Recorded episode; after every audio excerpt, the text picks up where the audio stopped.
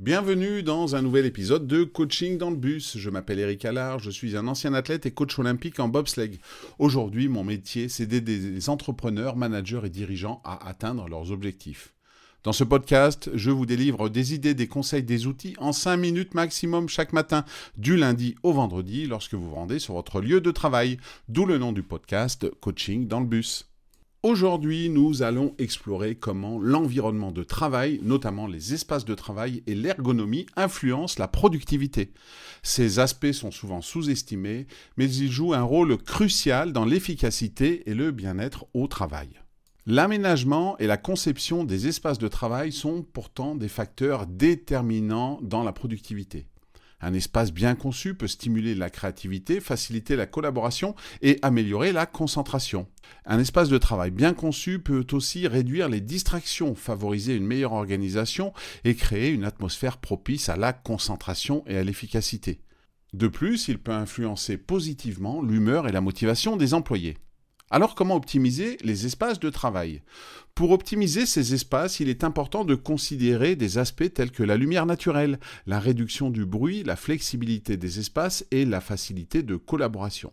Des espaces de détente et des zones pour des travaux concentrés sont également bénéfiques. Google est ainsi connu et célèbre pour ses bureaux innovants. Cela inclut des espaces de travail flexibles, des zones de détente, comme expliqué précédemment, et des environnements stimulants pour la créativité. De même, Danone, entreprise française, a conçu ses bureaux pour encourager la collaboration et le bien-être, avec des espaces ouverts et des zones de détente. Deuxième point abordé dans cet épisode, l'ergonomie.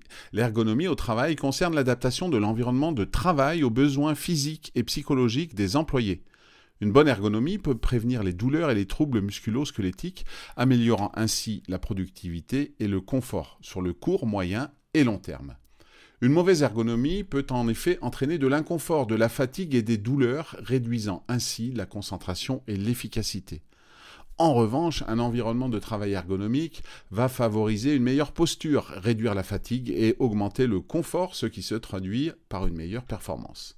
Améliorer l'ergonomie implique d'investir dans du mobilier de bureau adapté, comme des chaises ergonomiques et des bureaux réglables en hauteur, par exemple.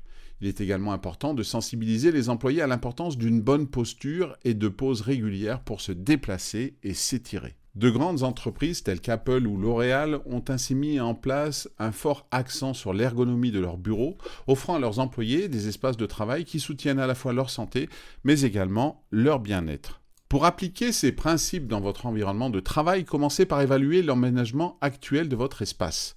Réfléchissez à la manière dont vous pouvez le rendre plus propice à la productivité, que ce soit en améliorant l'éclairage, en réduisant le bruit ou en créant des zones dédiées à différents types de travail, voire en achetant du mobilier plus adapté.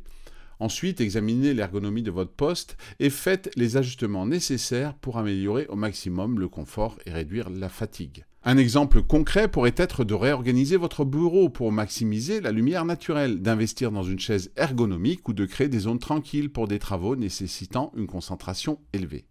Si vous prêtez attention à l'aménagement de vos espaces de travail et à l'ergonomie, vous pouvez non seulement améliorer cette productivité, mais également votre santé sur le long terme. Prenez donc le temps aujourd'hui de réfléchir à ces aspects et mettez tout de suite en œuvre des actions concrètes pour créer un environnement de travail optimal.